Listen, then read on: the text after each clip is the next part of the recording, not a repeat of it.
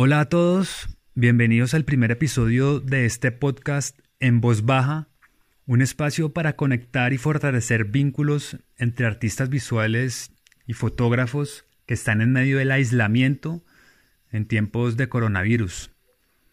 Cada episodio pretende dar a conocer el proceso creativo, la trayectoria de los entrevistados a lo largo de sus carreras, además de ser un espacio para intercambiar ideas e inspirar a otros artistas.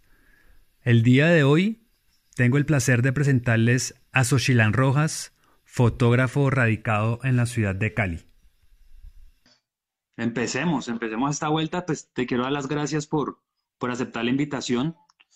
Eh, como te decía, yo no soy periodista y esto es algo nuevo también para mí, pero pues creo que puede ser interesante que en el aislamiento tratemos de conectarnos y que eh, compartamos un poco la experiencia que hemos tenido pues en esto que nos une, que es la fotografía, ¿no?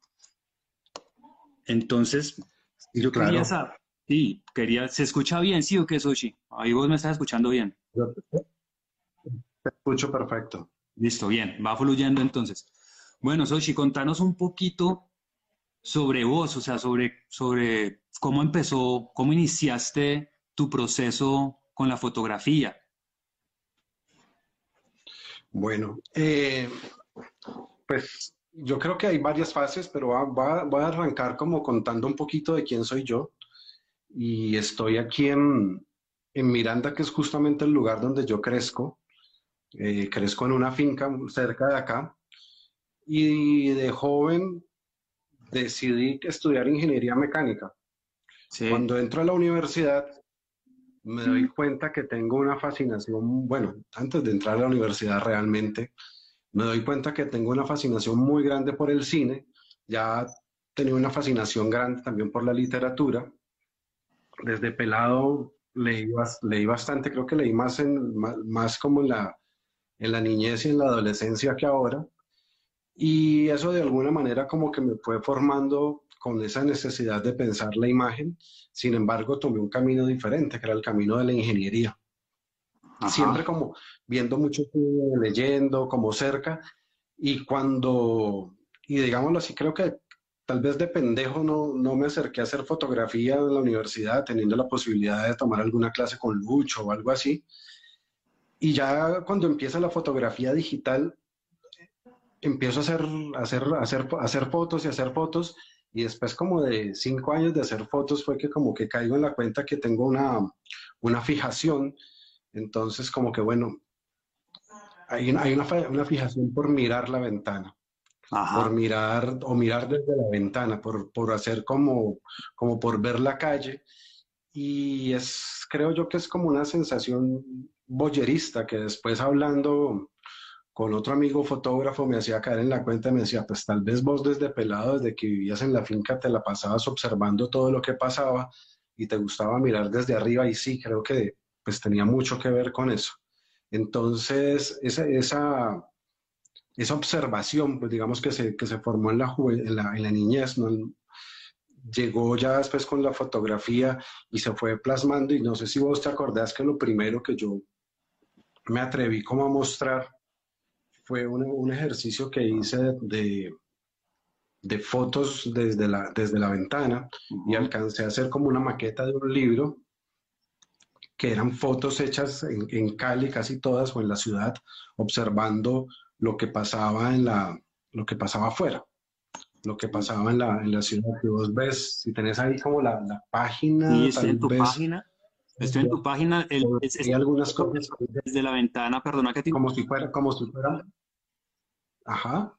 Sí, bueno, dale, dale. Yo voy a ir pasando como, como pues también invitar a la gente que, nos está viendo que entre, que ingrese a tu página. Como te das cuenta, yo tampoco tengo un internet que esté volador, pero yo creo que se van a poder ver las imágenes. La página es, la voy a escribir acá, Sochi, sochilan.com. Sí, www.sochilan.com, sí. Listo.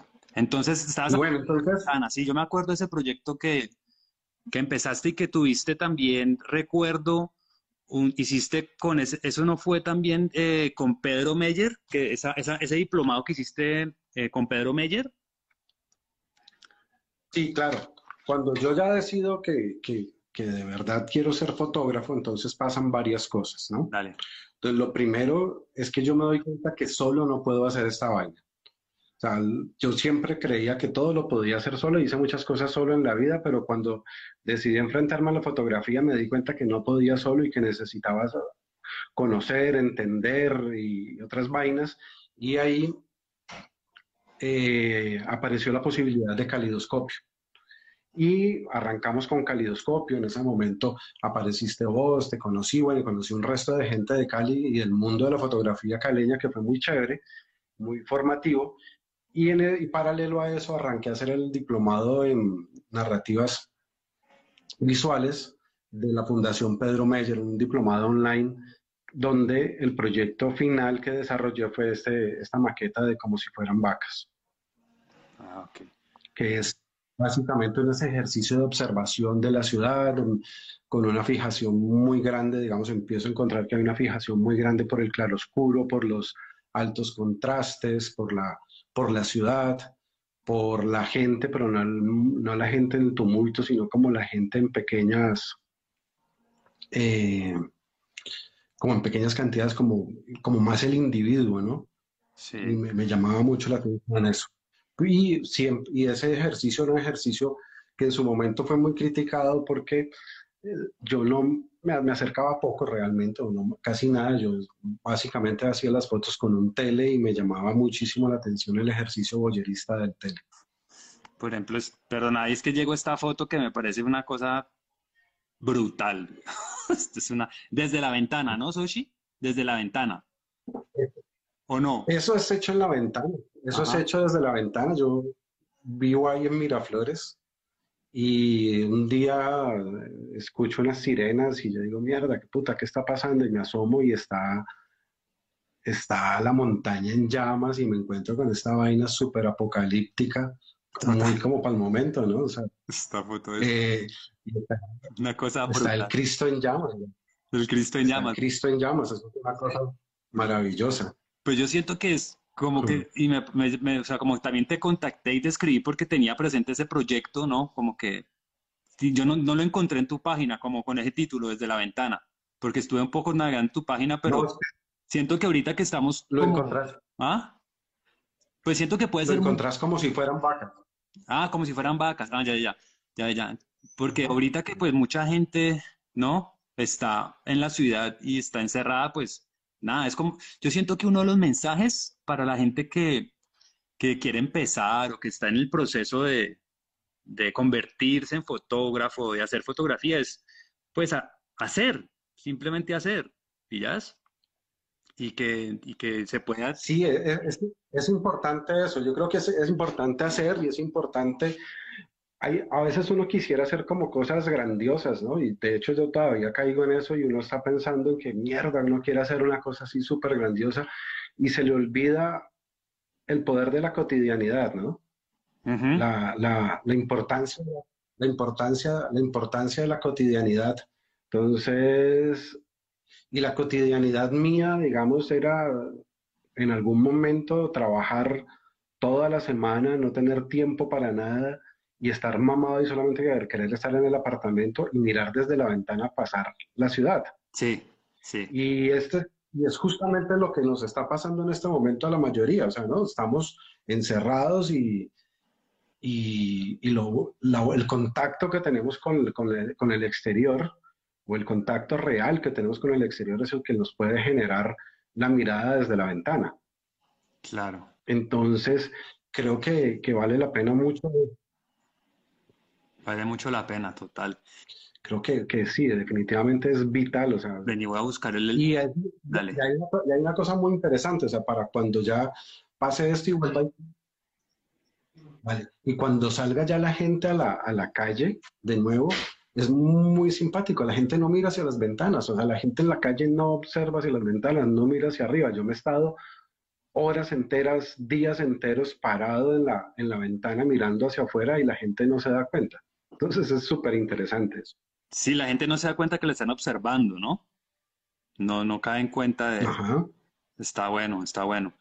Soshi, eh, a mí me parece súper interesante que nos contes un poquito eh, sobre la formación del diplomado en el Instituto Pedro Meyer. ¿Cómo fue esa experiencia? Sí, es, pues, digamos como que es una formación,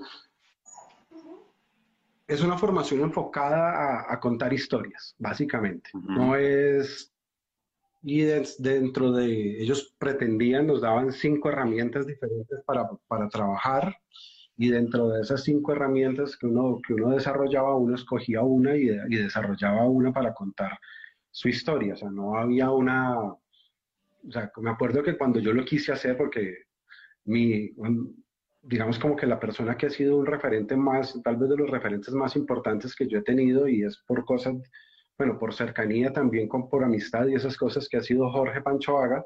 Total. Alguna vez le dije a Jorge, yo quiero hacer ese diplomado y y pues yo con ese afán de aprender y no sé qué.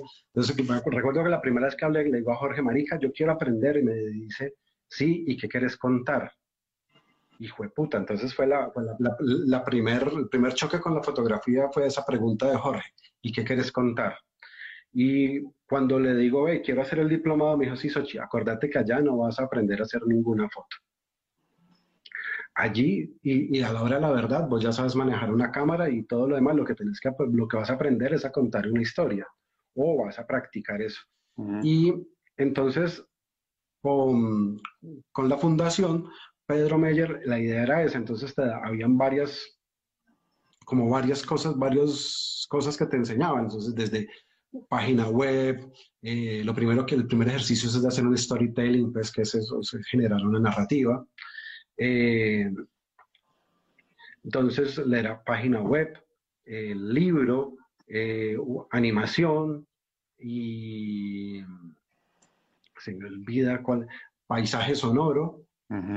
Y hay otro que se me olvida, que se me olvida en este momento, y video, pues realmente creo que era el otro.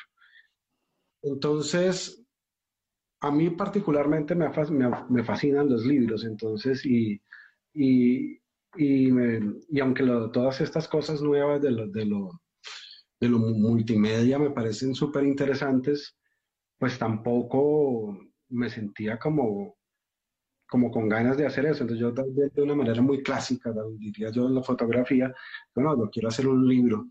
Y arranqué con el, arranqué ya como a trabajar en el proyecto. Entonces era muy cagada, yo tenía como 10.000 fotos o más hechas.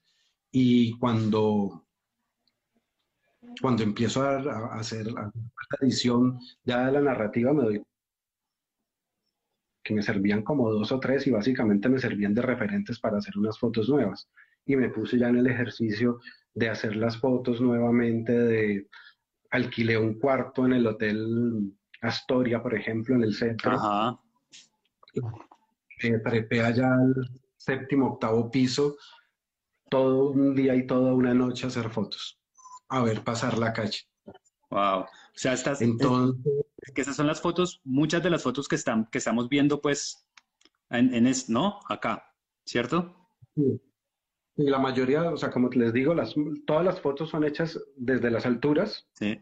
Regularmente de un cuarto, lo primero fue un cuarto piso y después fueron un, séptimo piso donde estuve viviendo y estas son estas de, las, de la historia que son en la, en la Plaza de Caicedo son un octavo piso, básicamente. ¿Vos, vos, y entonces el, ejercicio era, contar, mi inquietud era contar un poco esa ciudad en su, en, en, la, en la, soledad del individuo, ¿no?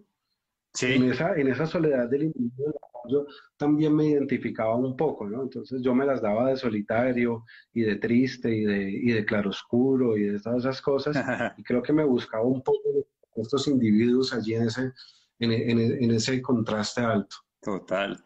Y sobre todo Cali, una ciudad, digamos, de tanto contacto social o, ¿no? Donde la gente es como tan alegre y, y donde de pronto donde la soledad es visto como algo como algo extraño, ¿no? Por la forma en cómo nos relacionamos los caleños.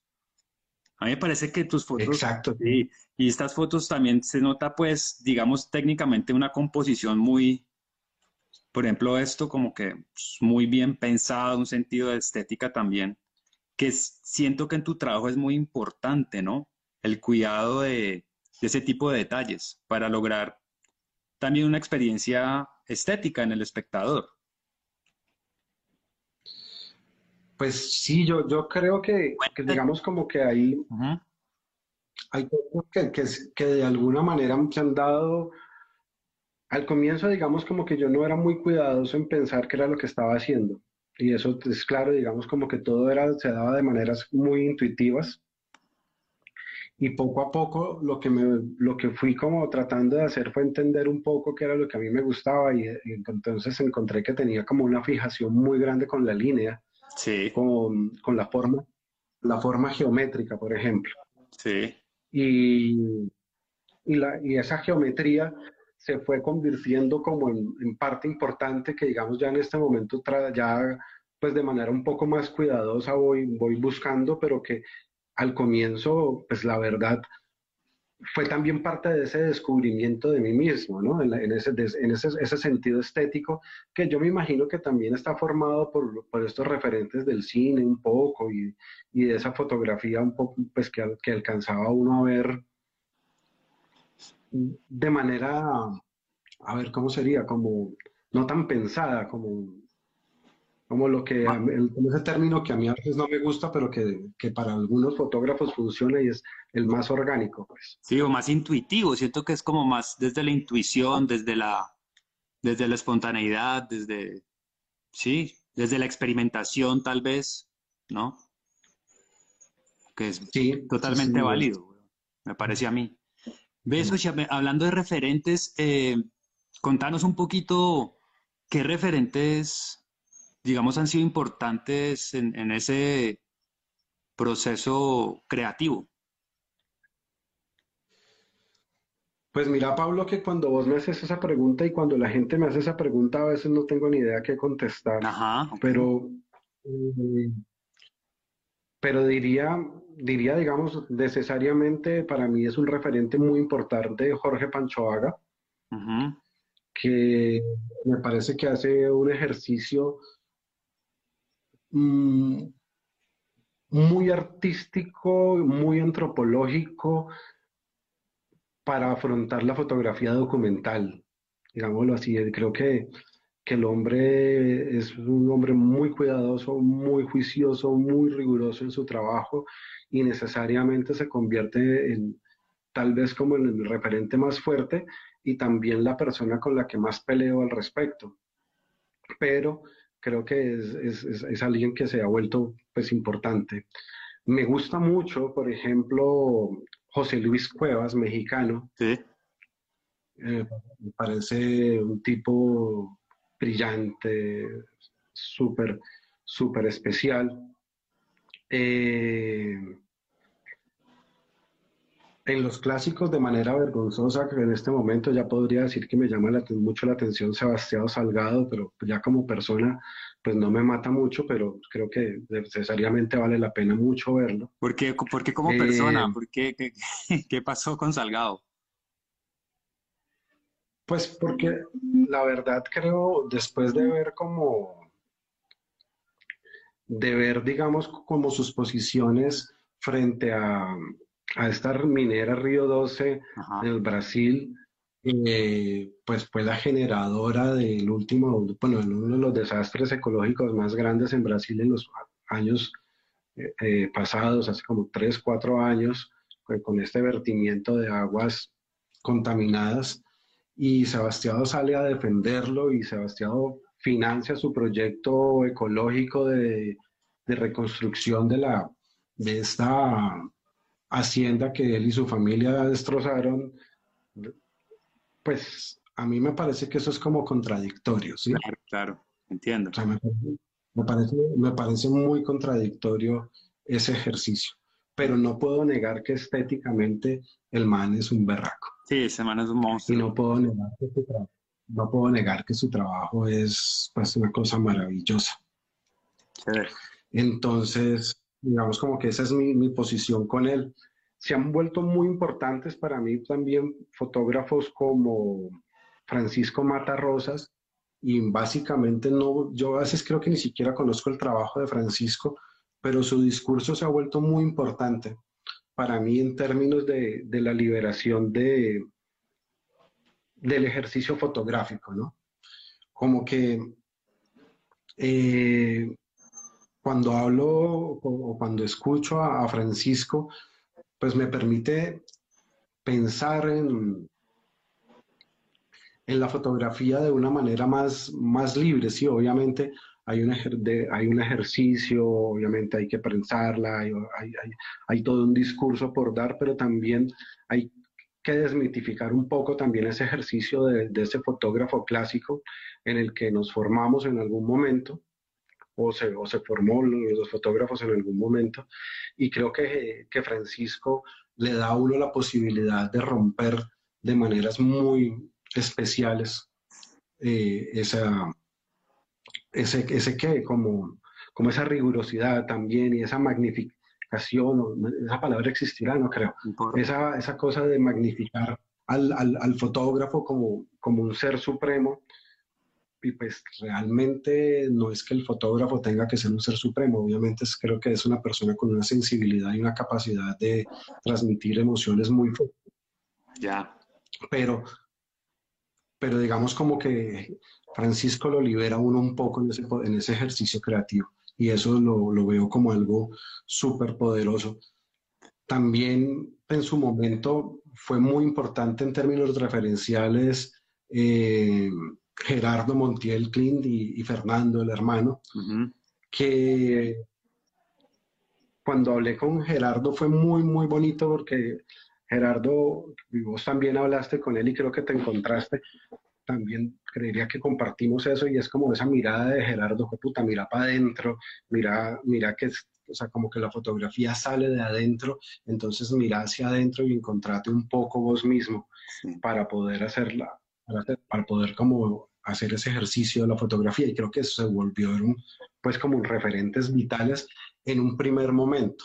Ajá. Ahora creo que y ahorita, y ahorita Ahora, tengo otros referentes, Entonces, ahora decidí entrar, digamos, desde hace unos dos años, tal vez después de que estuvimos o antes de estar en Bolivia, y se, y se, dio muy fuerte cuando estuvimos en Bolivia, ahora justamente que tenemos esa foto ahí que estás mostrando del caballo rojo. Sí. Yo me encontré con la necesidad de experimentar más con la foto como de liberarme un poco y, tal vez liberarme en sentidos artísticos de una manera más fuerte. Yo creo que soy muy rígido, creo que tiene que ver en gran parte con mi formación como ingeniero y, con la manera en la que he, ejercido, que he ejercido la vida en algún momento. Y, y entonces aparecen, aparecen referentes, mm, pues ahora como muy importantes, desde Musuk, por ejemplo, Musuk Nolte, el peruano, sí. que fue mi tutor en, mi tutor en, en Bolivia, personajes como Pablo Chaco, un fotógrafo caleño que me admiro mucho por la capacidad que tiene para afrontar la fotografía, eh, irrumpir y experimentar de una manera, digámoslo así, muy visceral. Y eso creo que es algo que yo admiro muchísimo y que necesito también en mi ejercicio fotográfico. Y es algo que va a venir. Y no porque y eso es algo que va a venir eh, en ese proceso de hacer, Soshi, y de experimentar y de, de, salir de, la, de esa zona de confort en la que todos caemos en algún momento. ¿Pillas? Porque creo que todos, muchos nos hemos formado inicialmente, y es la forma más como, digámoslo así, más fácil o más natural, que es, por ejemplo, lo que estamos viendo ahorita, que son fotos de viajes, ¿no? El viajarte, ah, sí, el viajarte crea como una sensibilidad, un permanente descubrir y es y, y, eso te va formando poco a poco, pero pues uno como que se empieza a cansar de, de documentar tanto, ¿no? Eso por lo menos me ha pasado a mí, como que y ya uno quiere como empezar a, a, no tanto a tomar fotos, sino a, a hacer fotos, o sea, a construir la foto. ¿Pillas? Y eso, pues, Exacto. poco a poco. ejercicio de construir la foto es, importante. Entonces, por ejemplo, en, en, Bolivia encuentro a esta chica Mariceo Huertal, que fue mi compañera, la mexicana, que fue mi compañera del, del campamento, que hace este ejercicio desde el autorretrato. Y, y entonces empecé a cuestionarme yo, bueno, y puta, ¿y por qué yo no hago autorretrato? Ajá. Y, y el ejercicio que estoy haciendo ahora, el, el, digamos como que el proyecto que estoy trabajando ahora, que, que por ahora se llama Rojas, y que ahí no está en la página, pero que está, está, en el Instagram, pues algunas fotos, y es como esa experimentación desde el color rojo, que también tiene que ver con lo que pasa en Bolivia, pero también ya esto es mucho más, más, más, pues no sé si es exactamente autorreferencial, pero sí es más como más interno y es empezar a, a, retratar, a intentar retratarme yo. Entonces encuentro a Mariseo como un referente súper bonito. En Cali, por ejemplo, encuentro a, a María Alejandra Vázquez, que también es una chica que está haciendo autorretrato de una manera muy interesante. Sí. Y, y, entonces ya empiezo a, a, buscar como otros referentes que están haciendo, pues como que ya me empiezo a fijar más en el, en el autorretrato y empiezo a experimentar yo, eh, digamos como que hice ya el ejercicio de poner la cámara y empelotarme y yo mierda, a ver qué pasaba. Sí, sí, sí. Es incómodo, ¿no? Al comienzo, tal vez. Pues como... Pues, al, al, comienzo es un, el, al comienzo da mucho susto, ¿no? Sí, sí, sí. Pero también después se vuelve, se vuelve, se vuelve interesante. Sí, sí, sí, total. Entonces, y creo que, creo que eso de, de, de empezar a mirarse uno, pues en el, el para mí eso es súper es, es necesario. Y, y, es como esa necesidad de, de, liberarme. Yo no sé si necesariamente vaya a seguir en esta huevonada así como tan, tan interna, pero en este momento lo necesito. En este ah. momento necesito mirarme, mirarme un poco y jugar un poco más con eso. Ve, Soshi, y, y no sé, ¿querés mencionar otro referente o querés, querés que comentar alguno de estos proyectos que están en tu página? O, o paso a la siguiente pregunta. Pues, a ver, les puedo contar más o menos de lo que pretendo hacer de Rojas, que no está en la página, que no está en la todavía página. no, uh sí, todavía no está, que hay algunas cosas sueltas como del ejercicio que pongo en el Instagram solamente a ver, a ver cómo se ve, a ver qué pasa, a ver inclusive como que, qué reacción genera y también tratar de entender en eso. Y es un ejercicio de, de contar como una historia de amor y de desamor con la ciudad. Entonces, una, esa, mientras que eh, el ejercicio desde la ventana, con, como si fueran vacas, era un ejercicio de observar la ciudad desde afuera, este ejercicio es tratar de entenderme yo en la ciudad, en ese romance con la ciudad. Y es como pensar la ciudad como una gran mujer, como una gran, como, como una gran chica que está allí. Eh, generándome amor y desamor y que coincidencialmente en mi historia de, de vida en la ciudad, que pues, tiene como 28 años pues, desde que llegué a vivir a Cali, pues ha, ha, habido algunas historias de amor y desamor. Entonces, es esa exploración, ¿no? Entonces, y, y, asumo, y lo asumo desde el color rojo, porque me parece un color súper interesante. O sea, antes no me gustaba y ahora me parece súper interesante en esa dualidad que genera que genera él como tal. O sea, el rojo es, es amor, el rojo es pasión, pero el rojo al mismo tiempo es peligro, es muerte, es sangre, es dolor, es, muchas cosas que nos pues, confrontan a nosotros como personas. Entonces, y como Cali es esto, es la sucursal del cielo, pero al mismo tiempo es la, la ciudad del Buciraco, pues creo que cuadra perfecto para contar esa historia de amor. A ver, quería de pronto llegar a esa serie, o para ver de pronto algunas fotos por aquí, ¿no, Sochi? Ajá, sí. Uh -huh. Ok. Sí. Entonces ahí ando buscando, pues todavía no estoy seguro si el tono del rojo es exactamente ese. Yo pretendo que eso sea como una vaina que, podamos, que pueda llegar a ser, que pueda llegar a, a, a hacer una publicación eh, en libro. Sí. Y ahí estoy como, como ahí todavía estoy en esa, pues todavía estoy en esa experimentación, aunque bueno, ya estoy en un primer proceso de edición en este momento. Sí. Y es, es, es como, como tratar de contar esa historia de amor en este momento. La- la- el reto ahorita es contar esa historia de amor. ¿Alguien te está apoyando en ese proceso de edición o, o estás haciéndolo vos? Pues gran parte lo estoy haciendo solo, pero sin embargo tengo el apoyo de, de Juan, de Juan Arias, que Ajá. pues que también sé que Juan, Juan, trabajo con Juan también en el colectivo, en Calidoscopio, Sí. y es una persona que ha ganado, digamos, una gran experiencia Sí. en, en- en los últimos años y digamos como que creo yo que está emergiendo en la fotografía latinoamericana de a una, digamos como a pasos agigantados.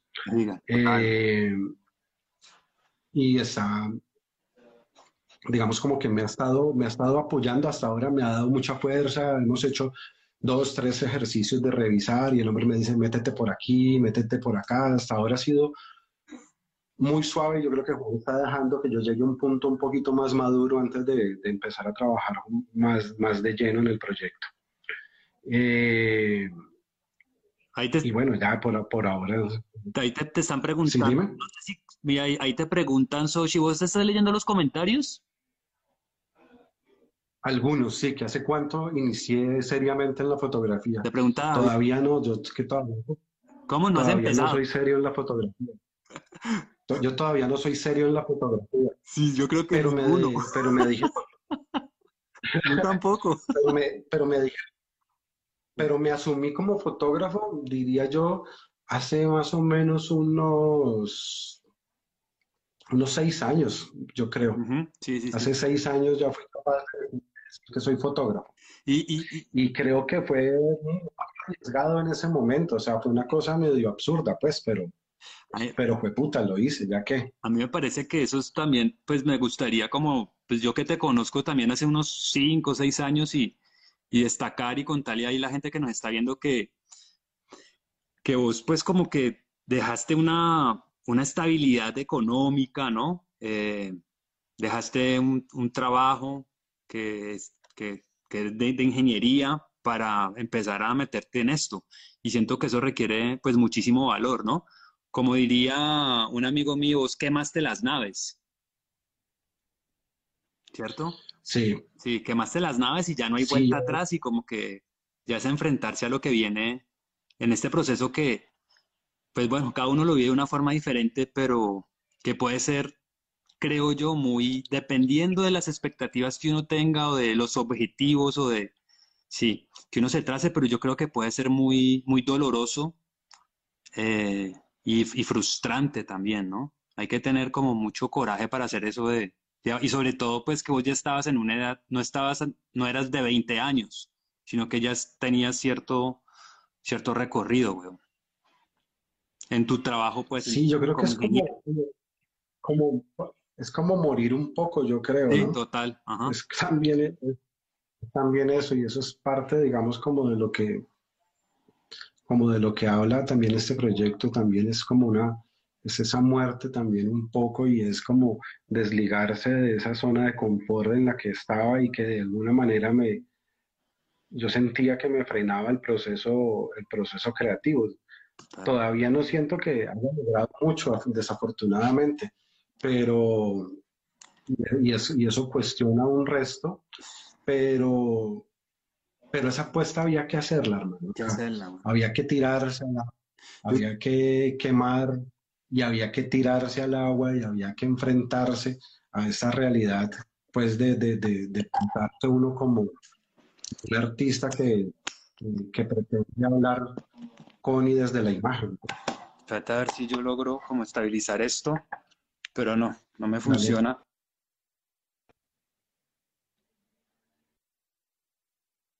Sochi, se me fui.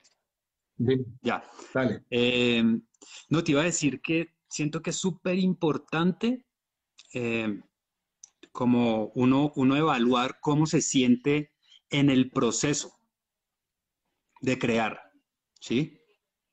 Solamente y, y- y desapegarse un poco de los resultados, ¿pillas?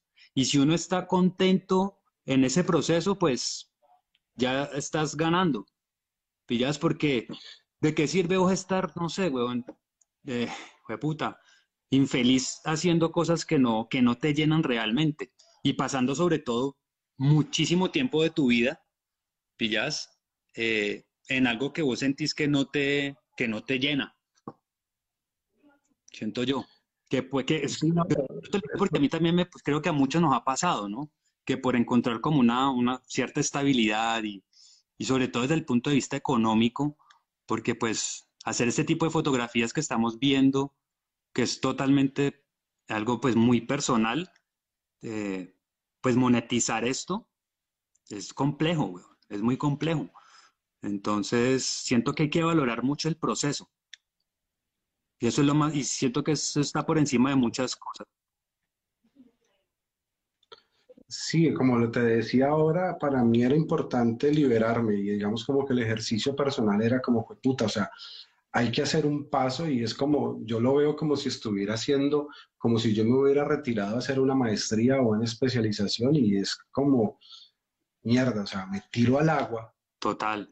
Y experimento, y experimento y siento y... Y, y, y ¿qué? y es como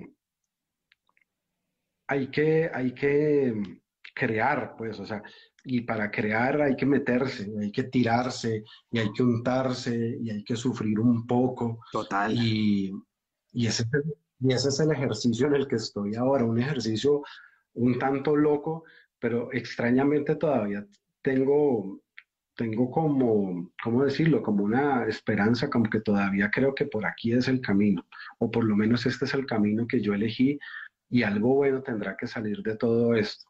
Pues yo siento que lo bueno es, es cómo te estás sintiendo ahorita, o cómo te has sentido en estos años de, hacer fotografía. Más allá que de pronto eh, los resultados eh, no son los que uno espera a veces, porque créeme que a mí me pasa exactamente lo mismo. Como que, pues, un estrellón tras otro, tras otro, tras otro, tras otro, y bueno, pues, qué hijo de puta. A la final, si estoy, me la estoy gozando, la, digamos, esa escalada, pues nada, ya, eso es lo más importante. Otra pregunta es, y gracias por, por David, gracias por, por lanzar la pregunta ah, para ambos, dice, ¿qué hace que una fotografía sea valiosa?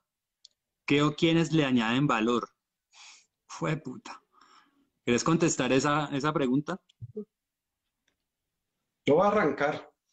Creería que, creería, pues, en el caso mío, una fotografía se vuelve valiosa en términos de lo que comunique, ¿no?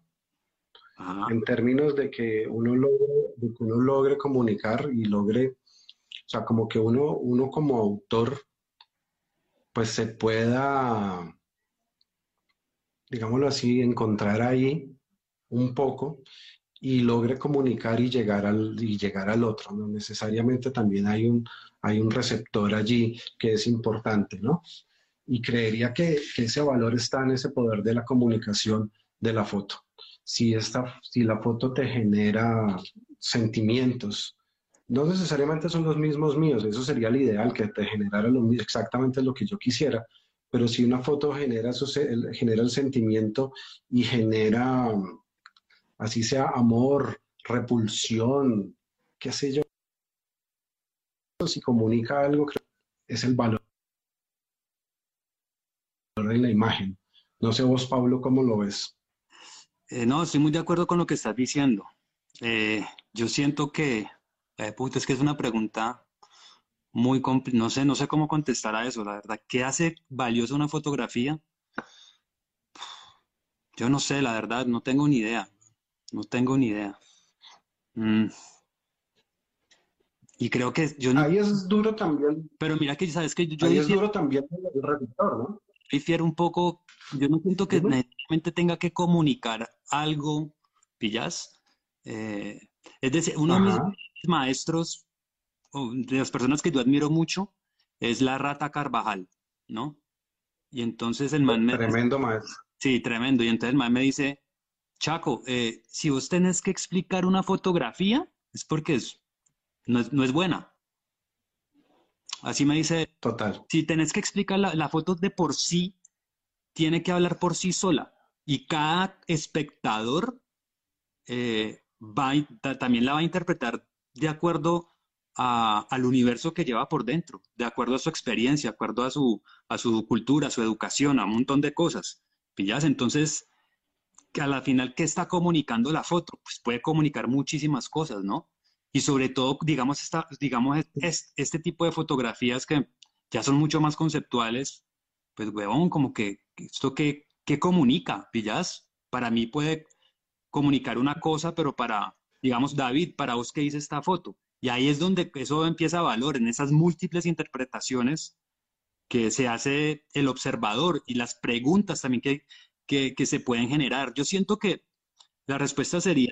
es muy buen punto. yo creo que la respuesta sería eso. En la medida en que una fotografía te genere preguntas, es una, eso le da un valor agregado que me parece muy significativo, Pillas. Cuando te...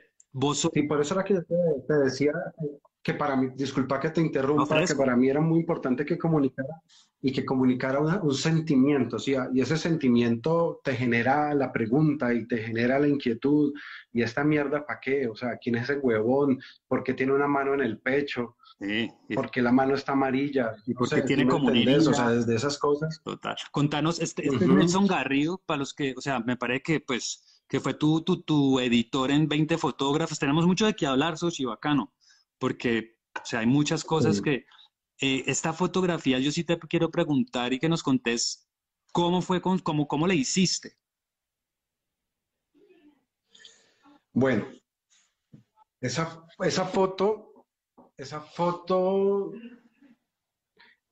es hecha, digámoslo así, eso es, eso es de esas cosas que yo podría llamar una serendipia, o sea, una, una chiripa del momento. Ajá. Y resulta que con, Nelson estábamos trabajando en, Bolivia eh, y estaba y entonces estuvimos estuvimos haciendo un ejercicio con bueno con, con, todo, con todos los equipos y nosotros el, equipo el, equipo de nosotros con Musuki y Mariseo eh, tomamos hicimos un ejercicio de diálogo entre la literatura y la fotografía para hacer como una interpretación o una reinterpretación de lo que nosotros veíamos en este pueblo de, la chiquitanía boliviana en Concepción.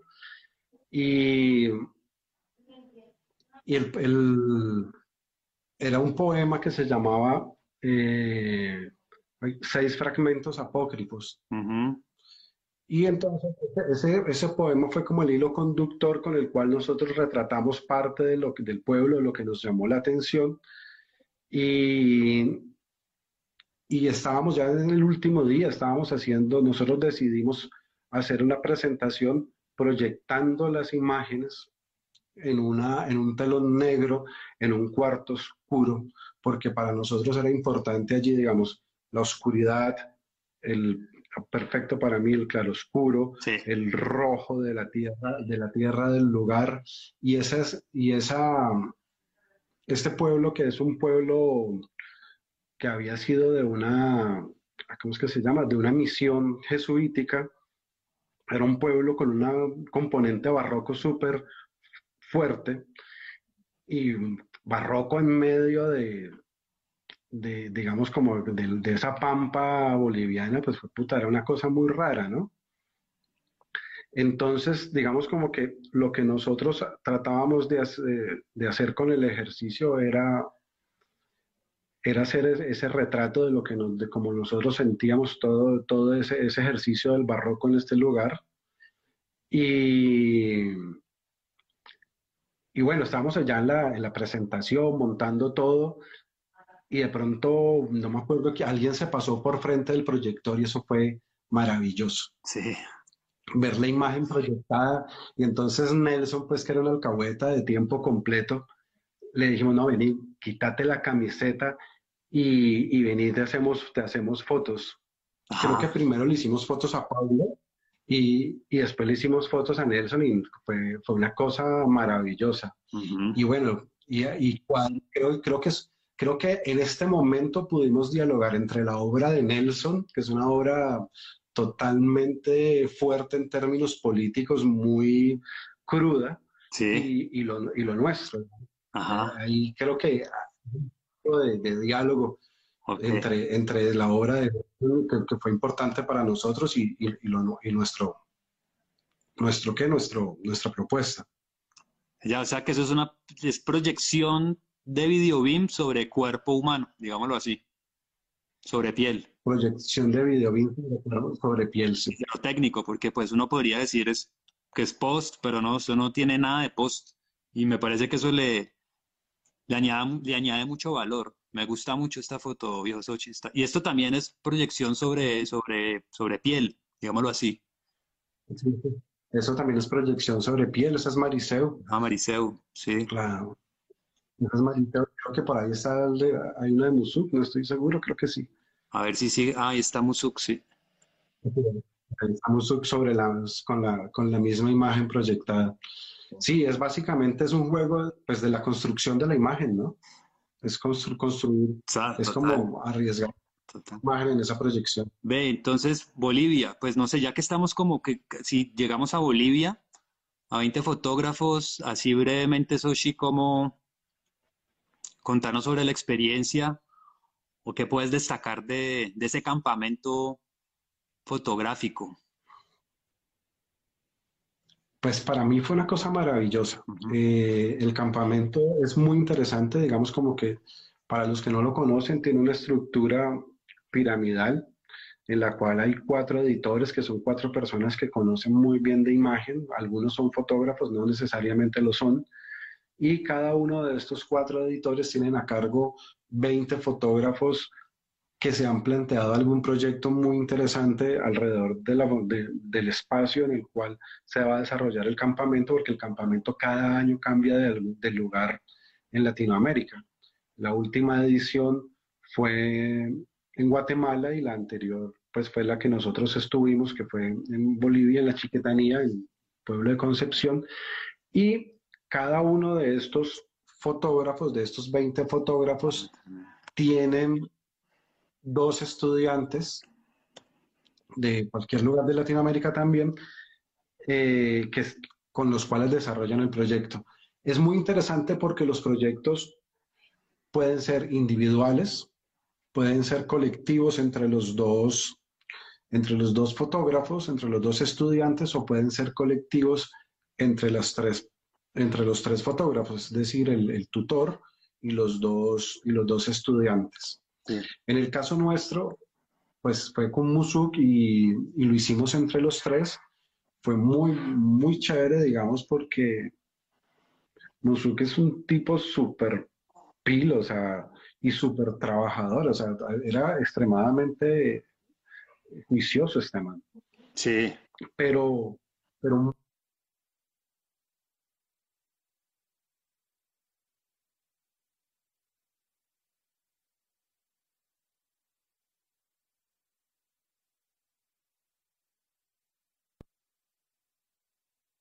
como que todo se iba, se iba dialogando. Entonces, al final el proyecto, pues fue de los tres, fue muy bonito, y, pero lo que veíamos era que en el campamento todos tenían como maneras diferentes también de trabajar, no todos los mismos estaban, no todos estaban en, la misma manera de trabajar. Entonces, en el equipo en el que estabas vos, por ejemplo, que era el de Cristina de Middle, fue muy bacano porque abordaron el proyecto todos, todo el, todo el equipo, o sea, la, editora con todos sus con todos sus tutores y todos sus estudiantes y al final generaron, la propuesta se, se, se, presentó, digamos, se, socializó en un video. Entonces eran, digamos, como que existe la posibilidad de, de diferentes maneras de creación y como es un sinnúmero de personas, la mayoría de Latinoamérica o con vínculos eh, muy latinoamericanos, pues entonces vos encontrás diversas maneras de pensar, diversas maneras de hacer, diversas maneras de, abordar la imagen. A algunos les va mejor que a otros, o sea, no todo es color de rosa, hay quienes van y se conflictúan básicamente, otros van, se conflictúan y trabajan, y otros van y trabajan y la pasan divinamente. Hay de todo, o sea, no todo es, no todo es color de rosa. Total. Pero, pero en términos de ejercicio productivo se vuelve muy interesante y aparte de eso, eh, pues también generas unos lazos de, de amistad y de trabajo que son muy poderosos. Entonces, tener la posibilidad vos de conocer el trabajo de, los pelados chilenos de migrar, conocer el trabajo de, algunos de los bolivianos, que yo, por ejemplo, no tengo ni puta idea de, de fotografía en Bolivia, de muchos argentinos, de, bueno, brasileros en nuestro caso no hubo. No hubo, no. Pero, pero, pero digamos, hay, hay, hay un, hay un componente grande latinoamericano allí y es muy interesante entender qué es lo que está pasando en esa fotografía latinoamericana. Y creo que eso en términos políticos se vuelve súper importante, más allá solamente de lo creativo. Ya, ya, listo. Mm. Bueno, Soshi, ¿qué más yo te quería preguntar? Eh, calidoscopio, calidoscopio. Eh, vos sos cofundador del colectivo, ¿no? Em, que es, siento que pues de los colectivos... ¿Ah? Sí, no. Bueno, contanos un poquito. Cuenta la historia. Voy a meterme en la página de Calidoscopio y, y para que nos contes un poco, eh, pues, de qué se trata esta iniciativa, eh, cuál es el propósito del colectivo y cómo ha sido el proceso también de, de, me sale caleidoscopio, ¿Cuál ha sido, cómo ha sido ese proceso de trabajar con otros fotógrafos y, y, en colectivo, que siento que no es tan, tan sencillo. Es calidoscopio.co, ¿no? Lo que... Calidoscopio.co, sí. Trata yo entro a la página. Sí, el, mira que lo que les decía al comienzo, ¿no? O lo que te decía al comienzo, como que, el, como que pensarlo cuando empecé a darme cuenta pues de que, de en qué acá loca estaba metido. Eh, la pregunta es, lo que, lo que me doy cuenta es que hay que pensar que es, que es necesario pensar en colectivo, que uno solo pues le cuesta trabajo, uno necesita un editor, necesita alguien con quien dialogar, necesita alguien con quien discutir, necesita alguien con quien crear. Y entonces por allá más o menos como en enero del 2015, yo me encuentro con, con Pancho Haga y Pancho Haga me dice, eso, Chi, lo que pasa es que queremos armar un, un encuentro en, en Cali de, de las rutas Fujifilm, que es, él es como fotógrafo de, de Fuji, pues andaba haciendo eso por el país y reunámonos en Cali. Nosotros nos encontramos en Popayán y cuando llegamos a Cali nos encontramos y cita a, Ximena Vázquez, que era, Ximena había arrancado más o menos en noviembre del 2014 con Juan Arias y con Joana, que no me acuerdo, Joana Carvajal y algunas otras personas a pensarse la idea de un colectivo para pensar la imagen en Cali, para construir público y, como decía Jimena, para ñoñar un poco, pues, y básicamente para pensarse la imagen en Cali, pensar el territorio. Y, y entonces, pues como que nos encontramos y empezamos a hablar y terminé sin darme cuenta dentro del colectivo. Entonces el colectivo pasa primero con una fase en la que crece muchísimo, porque hay mucha gente como pues, tramada con el cuento de la, de la imagen. Sí. Se hace en ese momento primero, el primer encuentro de Cali en Objetivo dentro del marco del, de, digamos, como de las rutas Fujifilm y posteriormente, pues Calidoscopios inicialmente se piensa como un espacio para construir, para generar obra, para hacer una obra colectiva, pero, pero ese ejercicio, pues si bien da unos resultados, no, no, no, fue totalmente, digámoslo así, como lo, lo, pues como gratificante para todos, pero el tema de los eventos funcionó muy bien y el tema de, de generar espacios para esa discusión de la imagen y de la, ciudad desde la imagen. Entonces, en el 2016 decidimos, hacemos el, segundo encuentro de Cali Objetivo. Eh, y fue básicamente tener un taller con Gerardo Montiel Clean, tener una exposición colectiva con una convocatoria a nivel, a nivel local, tener una, exposición de, de, Jorge Panchoaga, tener una exposición de Juan David Velázquez. Y es eso, es generar espacios. Revisión de generar espacios. Revisión de portafolios también, muy bacano. Era eso, es generar espacios de diálogo. Sí, De la imagen y de la ciudad. Y después de eso, como que por este ejercicio también en el 2016 nos invitan a participar de la Bienal de Muralismo y nosotros lo que decidimos es presentar allí de eso que estás mostrando, que se llama, eh, que es un proyecto nuestro que se llamó Mi Calidoscopio. Sí. Sí, entonces lanzamos una invitación, una campaña a la gente y era, ¿cuál es tu mirada de Cali? O muéstranos cuál es tu mirada de Cali con el numeral Mi Calidoscopio. Y, fue súper bonito. Entonces, la Bienal de Muralismo nos dio un, contenedor en, en que estaba ubicado en el bulevar. Y entonces íbamos sacando el pantallazo a, las fotos que la gente iba subiendo las imprimíamos en formato 10 por 15 y las poníamos en unas cabullas dentro del contenedor con un ganchito de ropa. Y semanas se llenó el contenedor. Fue una cosa maravillosa. O sea, todo el mundo se emocionó y empezó a subir fotos. Fue una chimba porque la gente se empezó a robar las fotos. Y cuando la gente se roba las fotos, hermano, uno dice eso vale la pena. Entonces, varias cosas alrededor de, eso. Y bueno, empezamos a ver, habían cosas muy interesantes, ¿no? O sea, al principio vos te encontrabas con que la gente te subía fotos de, te subía fotos de qué, de, pues de, los, lugares típicos, ¿no? El bulevar, eh, la ermita, San Antonio, pero poco a poco fue apareciendo esa otra ciudad. Sí, poco a poco fue apareciendo. Perdón, perdón que te interrumpo, pero aquí está lo del contenedor, ¿no? ¿Es esto, cierto? No, ah. e-, ese fue un ejercicio que ya hicimos después cuando el proyecto fue madurando. Ah, ya. El siguiente año, al siguiente. Entonces, pero empieza a aparecer eso, ahorita les cuento de eso. Entonces empiezan a aparecer más fotos pero entonces, pero no aparecía todo de todas maneras.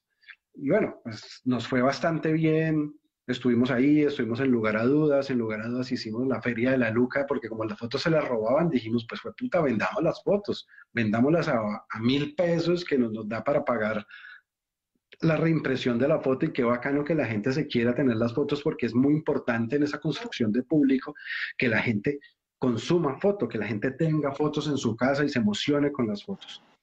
Y eh, después, con la Secretaría de Cultura, aparece, la Secretaría de Cultura nos dice, venga, tenemos un espacio para intervenir en, en, conjunto con el, con el sistema masivo, con el, con el masivo de Occidente. Y ahí lo que hicimos fue generar una nueva campaña que se llamó, sí, mi calidoscopio, pero la llamamos eh, camino al barrio. Y en camino al barrio nos tomamos tres estaciones donde llevábamos dos modulitos como ese que está allí y lo poníamos a, estorbar básicamente y ahí íbamos subiendo las fotos que la gente iba, iba a publicar, o sea, íbamos poniendo las fotos que la gente iba publicando, algunas viejas y otras ya nuevas ahí, y empezamos a ponerlo en los, en los, primero arrancamos en la estación de ahí de Cañaveralejo, y luego estuvimos en la del Paso del Comercio y por último en Andrés Sanín. Y fue muy, muy bonito porque la gente se empezó a emocionar y era otra vez lo mismo esto que te hablaba de Matarrosa. O sea, es como cuando la gente te dice, puta, yo tengo la posibilidad de mostrar mi realidad, tengo la posibilidad de mostrar mi ciudad, dónde vivo, cómo vivo, lo que a mí me gusta y no solamente los lugares comunes. Y eso fue, una, eso fue digamos, es de las campañas lindas que hemos hecho, porque nos permitió ese diálogo con la ciudad. Y ese diálogo con la ciudad, pues desde la foto es súper lindo. Ahí descubrimos fotógrafos que no conocíamos. Por ejemplo, está Ricardo Raíz de Árbol, que era un pelado que andaba en bicicleta por la ciudad comprando materiales para hacer bolsos que vendía, pero resulta que el chico tiene una, un ojo el hijo de puta un ojo muy lindo para retratar la ciudad, para hacer fotografía de calle. No lo conocíamos, había atropelado Jordans, Jordans Vega, que el hombre trabajaba como instalador de gases de Occidente o algo así. Entonces el man andaba por toda la ciudad también haciendo fotos con su celular y, apareció mucha gente que, pues, que, no, que no conocíamos tampoco y que tal vez no habríamos conocido si no hubiera sido por el proyecto. Y creo que la respuesta de la ciudad fue bonita. La última vez que me metí a ver, teníamos en el hashtag mi, numeral mi calidoscopio, teníamos más de 12 mil fotos. Creo que, creo que está, está excelente. Creo que está muy excelente. bien. Muy bacano. Sí. Y es, un muy buen retrato de ciudad, pues creo yo. Y es una, creo que pues en estos ejercicios de identidad, de reconocimiento, de, de territorio, todo esto, pues creo que es un ejercicio muy, muy, muy válido para la ciudad, creo yo. Bueno, y ahora, pues Calidoscopio, lo último que hicimos, ya fue el año pasado, hicimos un circuito de fotografía cálido objetivo. Y en este circuito lo que tratamos de hacer fue como articular los diversos procesos de alrededor de la fotografía que habían, digamos, como los diversos, eventos más bien.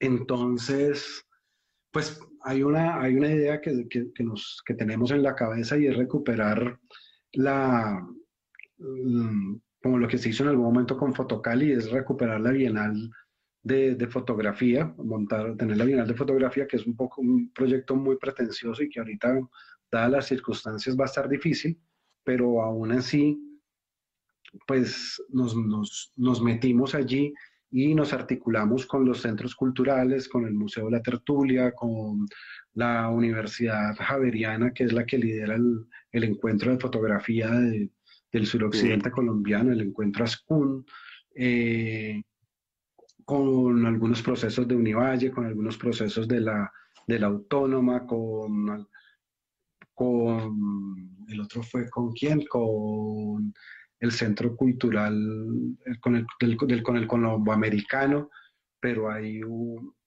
eso al final no se pudo hacer, con lugar a dudas, que, eh, pero trajimos, por ejemplo, al colectivo Migrar de Chile para que hiciera un taller aquí sobre migración.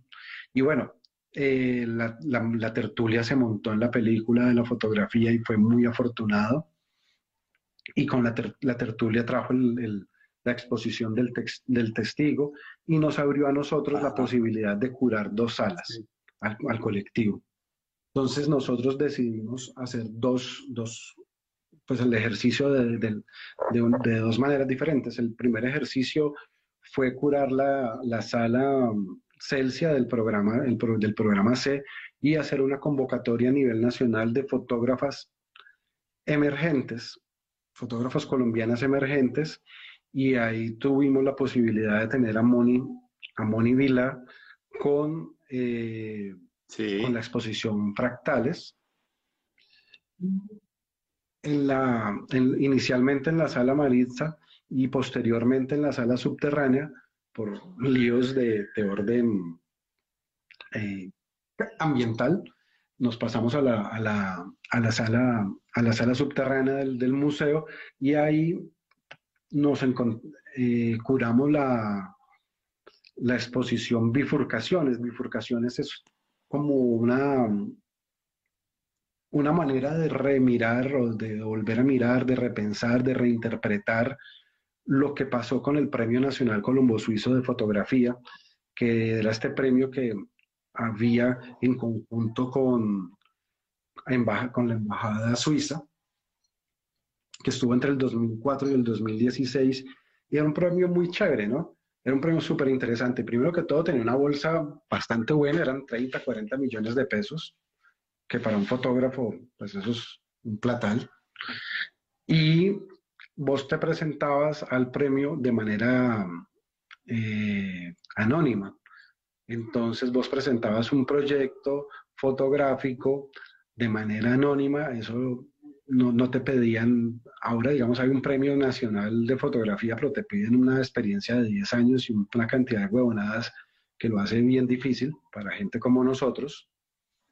Y pero este premio no, este premio te permitía vos presentarte, tuvieras o no tuvieras trayectoria, siempre y cuando estuvieras enmarcado, enmarcado dentro de los lineamientos de, del premio que tenían pues que ver con paz, reconciliación y construcción de, bueno, más bien construcción de paz, reconciliación y ahí no me acuerdo exactamente el otro. El premio cambió un poquitico entre, entre la presidencia de Uribe y la de, y la de Santos. Pero el tema es que estos fotógrafos que participaron y ganaron del premio en su mayoría, hoy en día son fotógrafos que están pisando muy fuerte, digamos, en, la fotografía nacional. Está, por ejemplo, Juanita. Pues Jorge Pancho otra vez, Juanita, Juan, Juanita, Juan David, Camila. Eh, aquí están, aquí están. Se me, se me, va el nombre, se me va el nombre de todos. Ahí están los nombres. Ahí están. Pues, eh, se, me, olvidan pues en este momento todos los nombres, tengo mala memoria con los nombres. Pero lo importante, lo importante es que este premio pues veía la, veía la ciudad. Y entonces veía el país, perdón, y daba una mirada un poco diferente, digamos, a lo que hacía, a lo que estaba presentándose con la exposición del testigo, y que el testigo, pues, de este gran fotógrafo, pero, pues, fue puta, este era el drama más grande lo que o sea, uno ve el testigo y quiere cortarse, cortarse las venas porque pues fue puta lo que muestra es bien, bien difícil y, de una manera muy, muy dolorosa. Estos de una u otra manera abordaban el mismo país, pero lo mostraban de otra manera también. Dolorosa, pero también de otra manera. Y nos parecía muy importante poner en diálogo ocho miradas de ocho fotógrafos en unos tiempos coincidentes con los de Jesús Abad para generar ese diálogo. O sea, hay otras maneras de pensar, hay otras maneras de mostrar el país, hay otras maneras de, mostrar el conflicto y de, mostrar, y de hacer esa construcción de, país. Y para nosotros era vital que ese diálogo se diera. Entonces, pues por eso propusimos esa, propusimos esa, esa, ¿qué? esa exposición. Y pues ah, creo que todavía está y me imagino que por el coronavirus no lo han desmontado, porque se bajaba ahorita en marzo. Eh, y bueno, pues el circuito terminó muy bien. Cerramos con la exposición de François Dolmes en, en, la, en el Centro Cultural de Cali. Ahí la, la, por ahí la estabas mostrando, la exposición Contrapunto. François es un tipo maravilloso, es un viejo de casi 80 años que lleva casi 60 viviendo aquí en Cali y que se ha atrevido a mucho y es extremadamente riguroso en sus procesos fotográficos y con un bagaje cultural muy bonito. entonces creo que el hombre pues no solamente hace cosas experimentales muy bonitas como lo que se, ve allí en la imagen, sino lo que también hace unos ejercicios documentales súper interesantes de, desde, muy desde las fachadas, desde como, como desde, desde la gráfica popular colombiana, y creo que, que, digamos como que ver esa mirada de, de, de, François pues era, era, es muy importante y creo que funciona muy bien para, para estos ejercicios, ¿no? Para, también es otra manera de ver el país y otra manera de entender el país y de asumir el país. Y, y de una manera muy, muy juiciosa desde lo artístico, ¿no? Con, y con una formación mucho, mucho más clásica y que en su momento fue muy atrevida, porque François, digamos, fue de los fotógrafos, de los pioneros en hacer desnudos aquí en, en Colombia. Digamos, hoy en día eso ya no es tan, ya, no, ya, ya eso no, no, no, suena tanto, pero en su momento el hombre era de los primeros que, o fue de los primeros que se atrevió a hacerlo. Y, y bueno, creo que fue una buena manera de cerrar, fue una buena manera de cerrar el año. También tuvimos una exposición ahí en el espacio del Centro Cultural de Cali, en, entre, en, las columnas. Tuvimos tres, fotógrafos muy, tres fotógrafos emergentes muy buenos. Eh, a Juan Arias, a Paulo, el gran, el gran Paulo Chaco y a en Rojas, haciendo, de, haciendo una muestra de, cómo vieron eh, su ejercicio en Bolivia, que coincidencialmente se llama el fin del mundo. Sí, o apocalipsis. Este y eso ¿no? lo tienen aquí, no, no, no, no, no tienen registros todavía, no, no los han subido. No, ya, ya, ya. ah, bueno, Sushi, no, pues genial. Mira, siento que eh, pues ha sido muy, muy enriquecedora la, nuestra conversación, creo yo.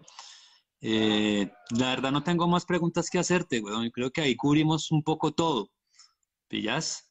Eh, darte las gracias, Oshi, por, por, por, aceptar la invitación, por contarnos un poco todo este proceso que siento que es demasiado valioso para, para, para Cali. Y bueno, pues no sé si quieres agregar algo más. Pues no, Pablo, bueno, pues muchas gracias por, por invitarme, por tenerme, por tenerme en cuenta, pues, digamos como que me siento halagado por, por eso, me parece chévere. Y me parece muy bacano que se generen estos espacios de diálogo, no solo en este momento, sino en términos generales, pues vos, vos sabes, vos me conoces y sabes lo que yo pienso de los ejercicios de diálogo eh, espero que no se hayan aburrido, pues, con tanta mierda que hablamos nosotros dos y que les haya servido de algo. David, lo siento. David, vos Muchas gracias. La próxima, pues, la próxima va a ser mejor, gracias por, No, y pues, Soshi, como te comentaba, la idea es yo no voy a tratar de grabar esto, o sea, de ya está grabado en video, pero de como extraer el audio, ¿pillas? Conversación para, para volverlo un podcast, ¿ves? Y, y subirlo a las plataformas, alguna plataforma y que la gente pues acceda a ese contenido y, escuche ya con, con más calma la conversación. No van a poder ver pues todo lo que se está mostrando en pantalla, pero bueno, siento que igual hay un valor importante para la gente que, pues que está metida, que está empezando, que ya tiene de pronto cierta trayectoria en, la fotografía. Soshi, entonces pues nada, mi hermano, muchísimas gracias y, y bueno, a seguir, ¿qué, qué, bajas, ¿qué tenés pensado para la cuarentena? ¿Tenés, ¿Vas a seguir trabajando autorretratos? ¿Vas a seguir explorando el, el rojo, el rojo, rojas o qué, qué tenés ahí? ¿Tenés pues, pues en teoría debería en este momento seguir trabajar la edición de Rojas, ah. pero Rojas y yo andamos de pelea.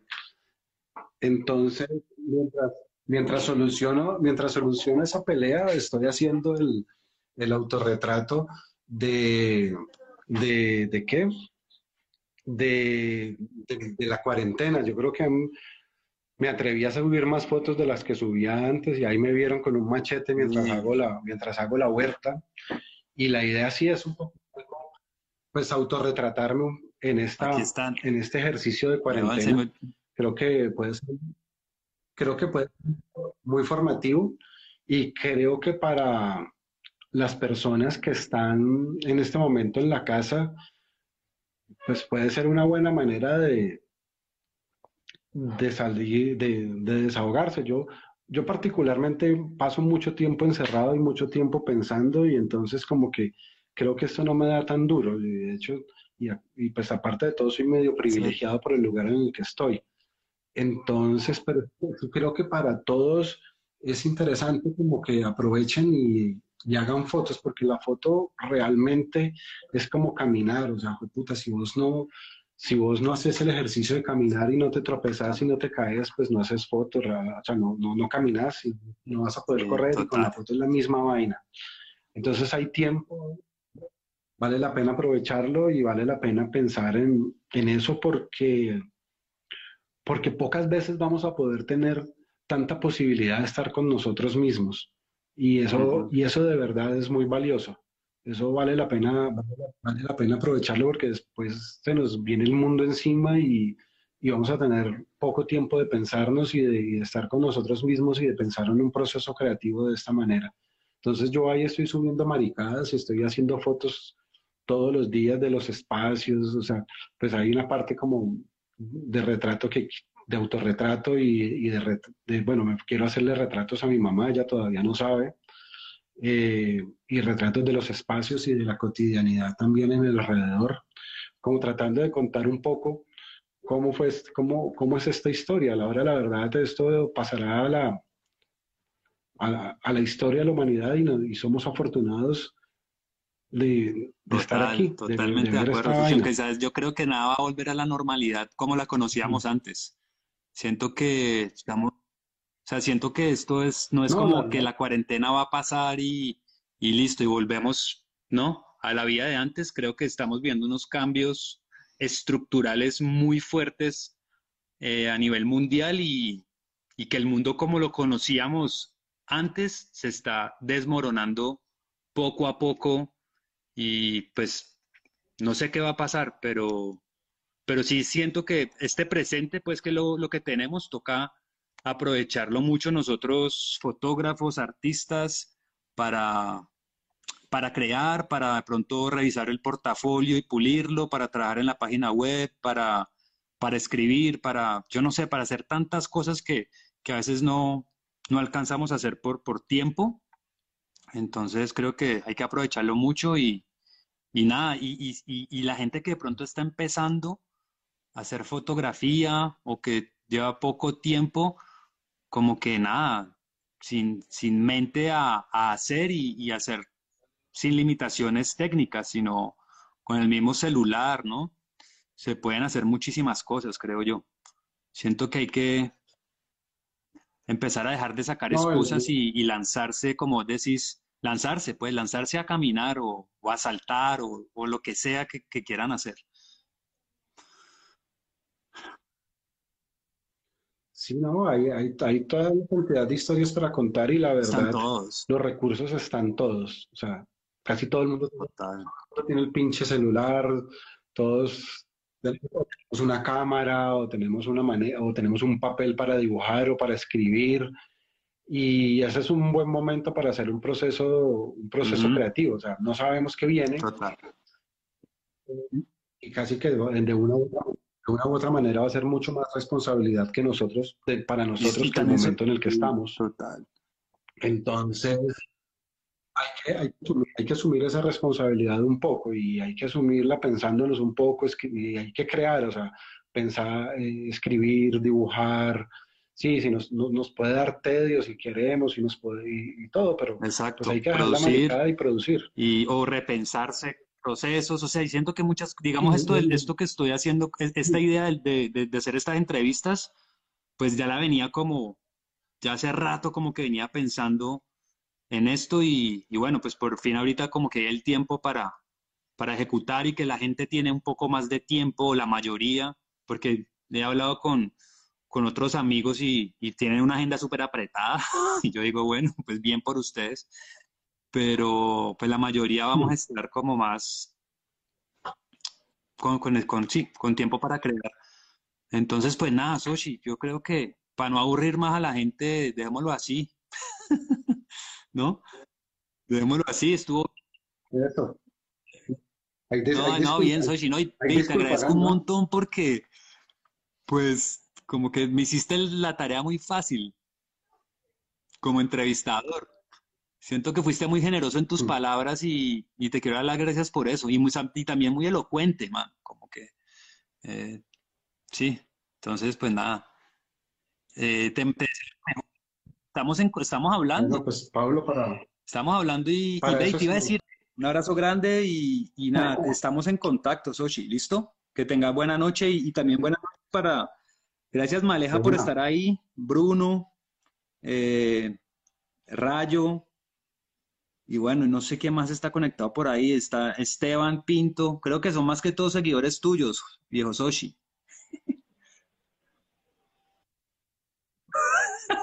Los tengo engañados. Bueno, un abrazo, parcero. Bueno. Pues. Bueno, vale. Nos vemos, Pablo. Muchas gracias.